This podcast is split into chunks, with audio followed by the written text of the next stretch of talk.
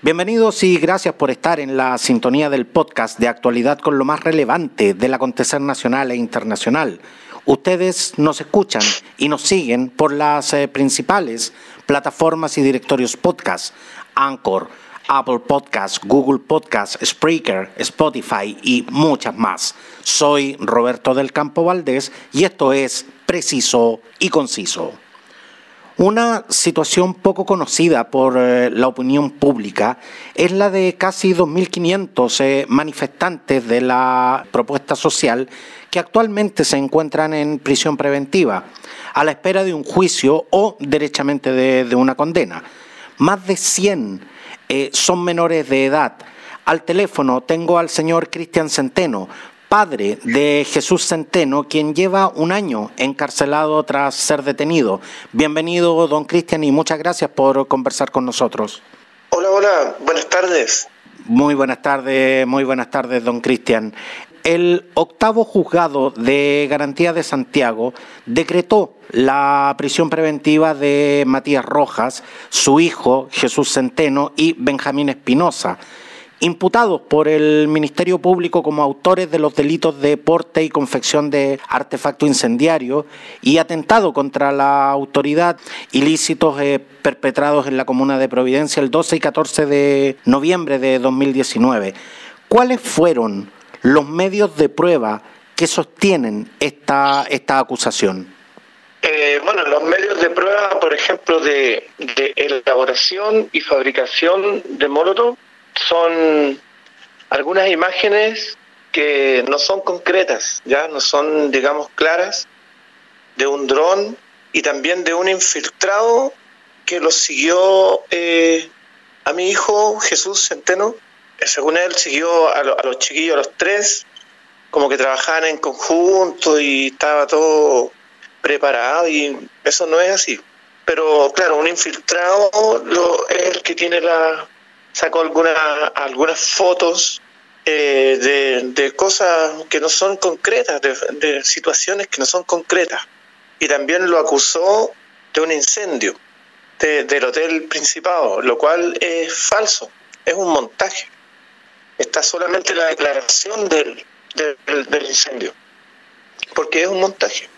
Eh, bueno, y esos son los, los medios de pruebas que hay. Pues, o sea, el infiltrado eh, tiene algunas imágenes que no son contundentes y eh, de, la elaboración y, de, eso, de esas cosas, de la elaboración y, lanzamiento, hay algunas pruebas que son, digamos, difusas, pero del, incendio no hay nada, no hay ninguna prueba, solamente la declaración de Don Cristian, le quería hacer la pregunta. Eh, Matías Rojas, eh, su hijo Jesús, y Benjamín Espinosa, ¿son tres jóvenes que se conocían entre sí antes de que fueran tomados detenidos ese día? O sea, no, no se conocían, se conocieron ahí, en Plaza Dignidad. O sea, no, no podríamos hablar de una acción concertada de estos, eh, de estos tres jóvenes. No, pues ellos al parecer se, se juntaban ahí, se conocieron nomás, pues pero no es algo planeado como lo hace ver la fiscalía y el, infiltrado. Bueno, ellos son expertos en, crear este tipo de fantasías para, para aplastar a todas las, a todas las personas que, reclamen sus derechos o que no estén de acuerdo con, con el sistema que nos impone el Estado terrorista que nos gobierna. Pero hay un hecho, hay un hecho en concreto, don Cristian. Eh, su hijo Jesús ese día estaba en el lugar. ¿Qué es lo que, qué es lo que usted sabe eh, a ciencia cierta de lo que estaba haciendo y los lugares en los que, en los que su hijo se, se, movió durante, durante estos días? Yo sé es que mi hijo fue para allá a protestar, como todo el mundo. ¿Ya? Yo vivo en Arica. Yo lo, bueno, él me llamó un día, por ejemplo, y yo le dije, eh, bueno, cuídate si vaya a protestar, están todo el mundo, todo el mundo protestando y cuídate, ¿no? Ya eso, eso es más o menos lo que pasó. Ahora lo que yo sé, lo que él me ha contado, es que él eh, estuvo ahí, estuvo ahí así como miles de personas que fueron convocadas por, por, por todos, pues si fueron fue una convocación donde está metido todo el sistema, que convocó gente. Entonces, mi hijo estuvo ahí y, mi hijo también estuvo con una convicción de que ese día se podían provocar cambios, cambios reales, eh, para, no sé, tener un, una vida, eh, vivir con equidad, con dignidad y todo eso. en realidad, esa es la postura. O sea, mi hijo fue a eso. Eh, de todas maneras, no sé, yo no sé si ustedes manejan bien los datos, pero yo quiero que ustedes comprendan de que esas personas que están ahí, esos jóvenes, son cabros universitarios. Mi hijo estudia pedagogía en, música. Otros cabros están en cuarto medio, otros también estudian música, artes. Son cabros con un nivel de conciencia elevado que es inteligente, muy inteligentes. Personas que son veganos, animalistas, entiende que están en una postura de, que, de vivir en un mundo mejor. Y eso es lo que hay que entender, lo que la gente tiene que entender, que esto fue una lucha social por, por un futuro, por, por vivir dignamente. Eso es lo que la gente tiene que entender y dejar de desentender y de, de dejar de creerle a todos aquellos medios de comunicación con los cuales los usan para manipular los pensamientos de las personas. Por ejemplo, el Estado, eh, con los medios de comunicación, con, la televisión, hace creer a las personas que, eso es terrorismo y es al revés, porque el, el Estado es el terrorista, el Estado es el que nos roba la vida entera, el que nos roba el agua, la educación, la salud, los ríos, la ley de pesca, las carreteras, el cobre, las tierras y la dignidad. La gente está como naturalizando, ya en este tiempo estaba como naturalizando de que puta, uno tiene que levantarse a las 6 de la mañana y acostarse a, las 11 de la noche, hecho bolsa o muerto de cansado y ya y, y recibiendo un sueldo miserable, una pensión miserable. Entonces eso es lo que la gente tiene que darse cuenta que la lucha fue por eso, por dignidad. Don Cristian, pero si bien es cierto que muchos eh, somos los que empatizamos con, con las demandas sociales y son perfectamente comprensibles en cualquier sociedad democrática, pero los hechos de violencia están penados por la ley y nadie está sobre la ley. Ahora, usted señala de que, de, que son... si, me permite, si me permite formular mi pregunta... Don, don Cristian, si me permite formular mi pregunta. Yo acá no soy, no soy juez de nadie. Las demandas sociales son total y absolutamente legítimas, pero los hechos de violencia son y están penalizados por la justicia. Ahora, lo que usted, lo que usted señala eh, es de que, como por una parte, eh, eh, hacemos entender a la gente de que las demandas sociales son legítimas, pero que los hechos de violencia no lo son. Claro, o sea, yo creo que primero que nada yo podría opinar que, que claro, por ejemplo, ellos, lo que le dije recién, ellos están sobre la ley, porque la ley la ley no es justicia, ¿ya? las leyes las hacen ellos para aplicársela al pueblo, para someter al pueblo, para que el pueblo solamente obedezca y, y tome lo que se le da. O sea, ellos me ofrecen este sistema donde me roban todo y yo tengo que aceptarlo en silencio porque hay leyes que no me permiten levantar el dedo y decir yo me opongo. ¿Entiende? Entonces, ellos sí están sobre las leyes, porque ¿cuántas estaciones se quemaron? Y no hay ninguna cámara. De 80 estaciones, los últimos que fueron formalizados, un tío con un, con un sobrino por el metro La Granja, salieron absueltos porque ellos adulteraron los videos. ¿Ya?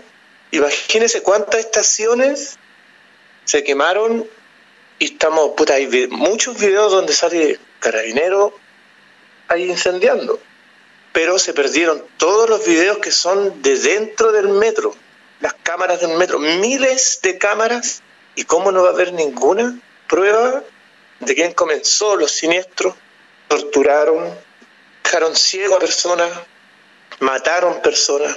En este estallido, estoy hablando de este estallido, porque eso de tortura y asesinato ha ocurrido durante toda esta vida, si ellos lo ocultan.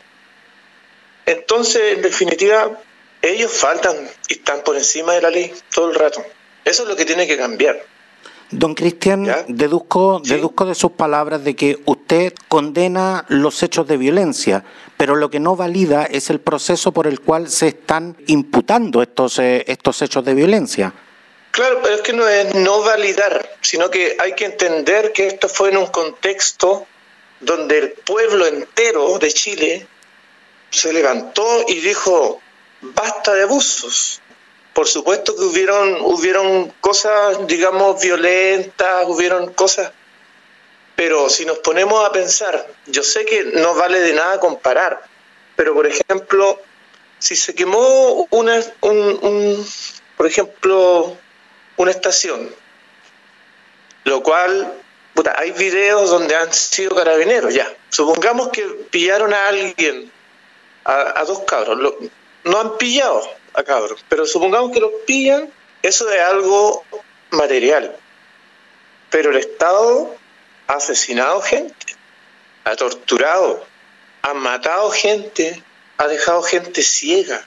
Eso es otra cosa y ellos quedan en libertad. ¿Entiende? A mi hijo, por un montaje, por un incendio que él no cometió, más por lanzar una molotov, le están dando 25 años de prisión y presentaron 35 testigos, 33 de los cuales son carabineros. ¿Qué opina usted de eso? Si usted me, si usted me pregunta mi opinión, creo que en primer lugar toda persona tiene derecho a un debido proceso. Creo eh, en la igualdad de toda la gente ante la ley pero frente a los hechos que, que, también se han presentado y frente al accionar de las diferentes instituciones del Estado, no puedo, no puedo más que darle el beneficio de la duda también, don Cristian. Claro, sí, pues, es mejor, es más fácil. Es que no es que, es que no es que sea más fácil, don Cristian. Lo que pasa es que eh, los medios de comunicación no somos los llamados a emitir, a, impartir justicia, pero, pero de una u otra manera no puedo, no puedo quitarle credibilidad a lo que usted está diciendo. Claro, o sea, igual sería, sería lindo que, que, que todo fuera como corresponde. Eso es todo lo que nosotros pedimos, que sea justicia real, justicia, justicia, justicia. La palabra justicia no tiene que ir instaurándose de verdad en la vida del ser humano. O sea, ustedes como medios información, de información real. Por esa razón es que estoy conversando con usted, don Cristian, porque nos interesa justamente conocer eh, su visión y sobre todo eh, conocer de primera fuente qué es lo que es lo que es el caso de, eh, de, en, qué en qué consiste el caso de, su hijo Jesús Centeno. Y una y una pregunta que quiero hacerle. Durante este año de encarcelamiento ¿Cuántas veces usted, su esposa y la polola de Jesús han podido visitarlo y conversar con él? Eh, bueno, él cayó el 14 de, noviembre del 2019, lleva un año preso por preventiva, ¿ya? Y antes habían visita, pero desde marzo que no hay visita. O sea, usted desde marzo que no puede ver a su hijo. Claro. ¿Y, tiene alguna forma de saber, por ejemplo, su estado de ánimo, su estado de salud, si necesita algo? ¿Cómo, hay, ¿Hay alguna instancia de comunicación con su hijo? O sea, nosotros como, como padres de, prisioneros políticos, nosotros logramos eh, conversar, o sea, no conversar, digamos, mandar cartas y todo eso para, para poder entrar eh, cuatro teléfonos para todos los niños que están ahí. ¿Ya? Para que poder comunicarnos. Entonces logramos entrar cuatro teléfonos y ahí se van turnando para poder comunicarse con, la familia. Así que por lo menos no estamos tan así cero comunicación. Pues no, ahí ya estaríamos vueltos locos. ¿sí? Es un mundo lleno de violencia y adentro, adentro. Eh, la verdad es que yo sé que esto quizás no debió haber pasado eh, o, o no sé, quizás de repente me cuestiono a veces que, de repente no, no de repente no era necesario arriesgar, pero también sé que los cambios tienen su precio. Pero la verdad es que los cabros que están ahí son puros cabros de bien, puros cabros con... Puta, usted los conociera, son cabros así que inteligentísimos, que están ahí por, por, porque ellos están convencidos de que este mundo es un mundo manipulado y, y que no es justo. Y están ahí por eso. Entonces es, desesperante saber que están ahí metidos con toda la población penal, donde yo a veces, eh, mi hijo me manda un audio y, apenas lo logro escuchar porque se escucha puros gritos, ah, puro garabato y todo el día, todo el día gritos y violencia y hay peleas y aparte de las peleas hay, ¿cómo se llama? Muere gente. Usted sabe que las peleas no son, por último, fueran a mano limpia, pero allá todos usan cuchillos. Entonces es desesperante saber que personas de bien, por tratar de, luchar por, por, justicia, están ahí, en, ese infierno. Don Cristian, ¿y cómo recibe esto que, que, usted nos cuenta? ¿Cómo lo recibe su familia? Pucha, la mamá de Jesús, la verdad es que al principio, bueno, todos estamos pero muerto de, enfermo de los nervios. Yo tuve que empezar a, bueno, la mamá de Jesús es, muy acelerada, y nerviosa. Entonces yo tuve que empezar a, no sé, a, llenarme de herramientas para estar tranquilo. Por ejemplo, yo medito, hago ejercicios de estiramiento, de, de relajación, para estar tranquilo. Eh, para poder darle contención a, mi hijo y, a la mamá, y también a veces a la polola. Don Cristian, ¿y quién le da contención a usted? A mí me da la contención y las fuerzas y las herramientas que necesito Dios, Dios, el creador del universo. ¿A qué, a qué se dedica usted? Don Cristian. ¿Me escucha? Sí, sí. soy músico. Lo que, el músico itinerante, yo eh, toco, bueno, he tocado acá en Santiago en el Paseo Humada, en Arica tocaba en la calle con mi amplificación y acá estoy tocando en el metro. Llevo un año acá. O sea, Jesús con su mamá, nosotros somos separados. Ella vive en Santiago con Jesús y yo en Arica.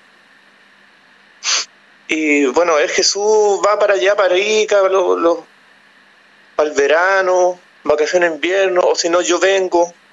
Y así era nuestra vida. Pero, ¿cómo se llama? Eh, claro, yo llevo un año aquí, cuando supe que Jesús cayó, me vine inmediatamente.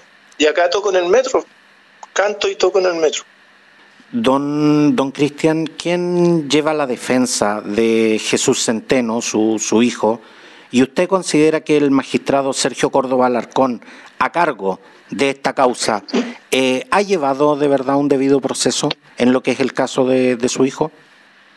Eh, bueno, de partida no, no ha llevado un buen proceso. O sea, para la conveniencia de ellos sí, pues, tratar de dilatar lo máximo posible, ese es su, su método de tortura ¿ya? para ejemplizar a la, a la otra población, o sea, a la población chilena, eh, para ejemplizar con los casos más emblemáticos como el de mi hijo, eh, los mantienen adentro lo máximo posible y le, y le tratan de tirar los máximos de años posibles de prisión por lo mismo, para, para ejemplizar y para amedrentar a la gente que también no esté de acuerdo con, con el sistema que, que nos obligan a vivir.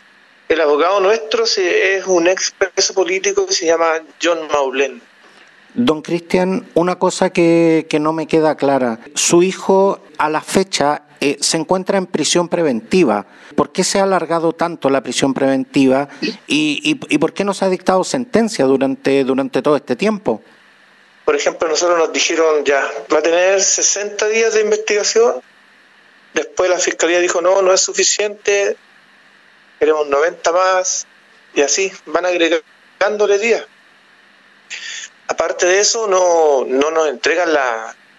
Por ejemplo, hace una semana, después de un año, eh, el juez tuvo que obligar al fiscal a entregar las últimas pruebas que no nos quería entregar, ¿entiendes? Después de un año. O sea, eso es totalmente, es un poder que, que, el Estado le da a la Fiscalía y que nadie lo, regula, nadie fiscaliza eso, ese tipo de, de poder que se le entrega a Fiscalía, ¿entiendes? Entonces, eso es súper irregular y, y nada, hemos tenido que, estar presionando nomás y el abogado ahí ha trabajado arduamente. Bueno, aparte que teníamos otro abogado que no hizo nada, ahora este abogado, gracias a Dios, es una persona que, vivió eso, entonces quiere hacer las cosas bien, lo, mejor posible. Eh, en todo caso, tenemos toda la fe de que nosotros tenemos fe en que, Jesús va a salir tarde o temprano. Si no en el juicio, cuando se vaya a Piñera, y también se está se va a presentar ahora el miércoles una un, un proyecto de ley, un posible proyecto de ley eh, para un indulto general, que en un principio era una amnistía, pero no sé, se echaron para atrás y dijeron que era mejor un indulto general y ahí eso se conversó y ahora el miércoles sería entregado eso. Don Cristian, ¿usted considera a su hijo un preso político? Yo lo considero preso político porque, porque sí, pues, porque la visión de él y, y la lucha de él interna es político, pues, es, por justicia y es el Estado el que no, no nos entrega justicia y fue algo, fue un llamado a nivel nacional. Eso no tiene que olvidarlo la gente. Entonces, sí es política eso. Para mí es política. Política real, no política para como un negocio como lo, usan ahora. O sea, no ahora, sino que desde hace mucho, pero eh, la política por conveniencia, por los sueldos y, todo eso que, que muchos callan cosas porque total tienen tan cómodos ahí ganando harta plata, eso, eso no es política para mí. Don Cristian, usted ha señalado en más de una oportunidad que esto es un montaje, que en definitiva se le está eh, adjudicando a su hijo Jesús un delito que no cometió. Y por otra parte, la Fiscalía señala de que, de que su hijo sí cometió un delito. Cuando ya llevamos tanto tiempo de investigación, ¿qué es lo que se puede sacar en limpio hasta ahora? ¿Hay, ¿Hay alguna prueba contundente de la responsabilidad que, que, su hijo tiene en este, en este hecho o a la fecha? Todavía no hay una prueba contundente que, que, que, uno, pudiera, que uno pudiera decir Jesús Centeno es responsable de este delito. Contundente no, o sea, yo lo que le dije a usted es que el, el, incendio es totalmente un montaje. Lo otro, yo no, no estoy negando ni afirmando de que mi hijo estuvo ahí. Estuvo ahí pero las pruebas no son claras y, y menos eh, que, le pidan 25 años. O sea, 25 años es una mente enferma, podría pensar en eso. Po. ¿Entiendes? Una mente que, que, que dice, no, aquí me... Con este tipo de personas, con estos cabros, estos cabros inteligentes que están ahí, me, me, pueden quitar la gallina de los huevitos de oro, entonces hay que aplastarlos a esos compadres, con, con muchos años. Pero deduzco, don Cristian, de que si hubiese una prueba contundente, su hijo ya estaría condenado. Claro, pero o sea, igual hay algunas eh, pruebas que son que no son claras, porque ellos juegan con esto. no se olvide de esto, de que ellos ejemplizan metiendo, eh, amedrentando, o sea, amedrentan a la otra gente que quizás quiera reclamar sus derechos, dejando a personas en prisión para que uno diga, no, ¿sabes qué? Mejor no hay que hacer nada, hay que continuar en silencio, porque podéis quedar como ellos, o sea, te pueden tirar 25 años de prisión. Nosotros sabemos que, que, no, que no van a ser 25 años, pero de todas maneras, o sea, la intención está, pues, la intención de darle 25 años y de presentar 35 testigos y, 33 eh, pacos, eh, carabineros que que no estaban ahí. O sea, uno estaba ahí y tiene querellas por tortura y, y, y, ¿cómo se llama? y montajes, que es el, el, infiltrado, que es un teniente que se llama David Gaete Beltrán. Entonces, ¿de qué estamos hablando? De algo que no tiene sentido. ¿Cómo va a valer la palabra de una persona que ya, ya hay pruebas de que él ha estado en montaje, hay pruebas de que él ha torturado gente?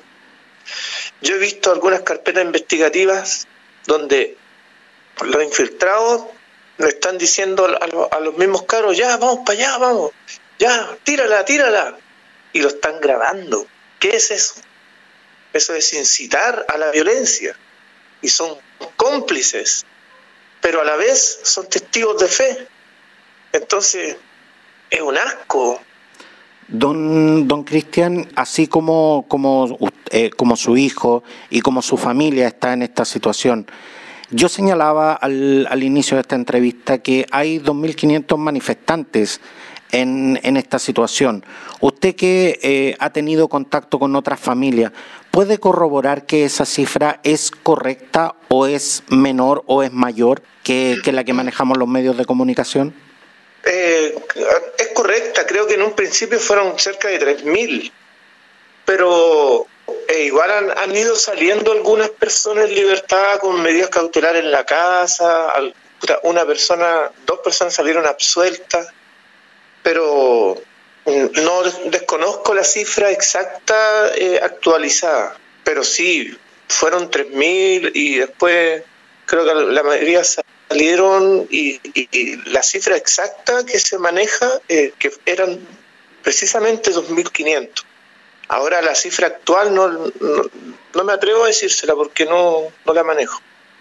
Don Cristian, yo empatizo con, con su dolor porque Usted y yo somos padres. Y uno defiende hasta la muerte a un hijo, haya hecho lo que haya hecho. Pero, ¿qué se le dice a esa parte de la ciudadanía que ha sufrido las consecuencias desde el 18 de octubre de 2019 de la desmedida violencia generada en, estas movilizaciones? La gente que, ha visto saqueadas sus negocios, que ha visto quemadas sus propiedades, y que, y que en definitiva ha tenido que contemplar también la destrucción de la, de la propiedad pública.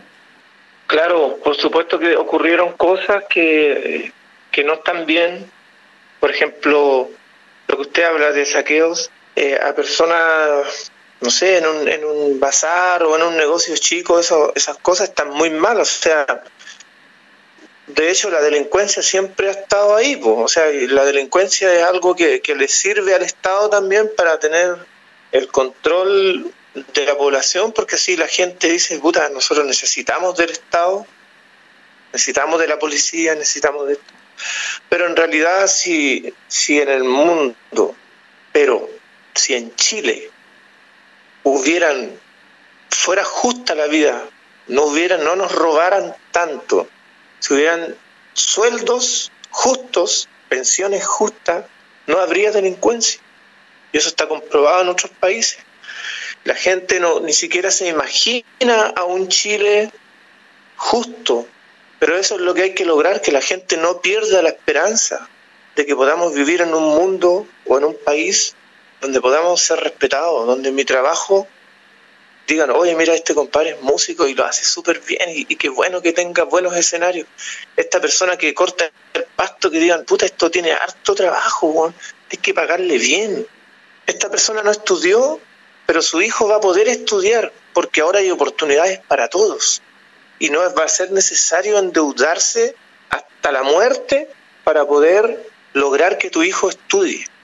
Entonces, al vivir en, una vida así, con equidad y equilibrada y digna, no va a haber delincuencia. La delincuencia siempre va a estar en todos lados. En, en estos lugares donde los cabros fueron a, a luchar por dignidad, también por supuesto que iban a haber delincuentes por ahí infiltrados y, como siempre, eh, aprovechándose de la situación y saqueando, ¿ya? Pero también hay muchas pruebas de infiltrados que comienzan los saqueos para provocar esto, ¿ya? Para meter gente en la cárcel. Hay muchos casos de saqueos eh, donde no hay pruebas y hay muchos casos de saqueos que son montajes. Muchas gracias, eh, don Cristian Centeno, por concederme a mí y a quienes nos escuchan este momento tan personal y junto con esperar eh, para su Hijo Jesús el debido proceso, así como también para todas las personas que se encuentran en, en esta situación. Quiero, quiero ser muy enfático en esto. Aquí nadie está avalando la violencia, aquí nadie está avalando los delitos, pero obviamente tiene que haber justicia, tiene que haber equidad ante la justicia para todos. Y todos son todos. Muchas gracias, eh, don Cristian Centeno. Así es. Ya, maestro. Gracias a usted.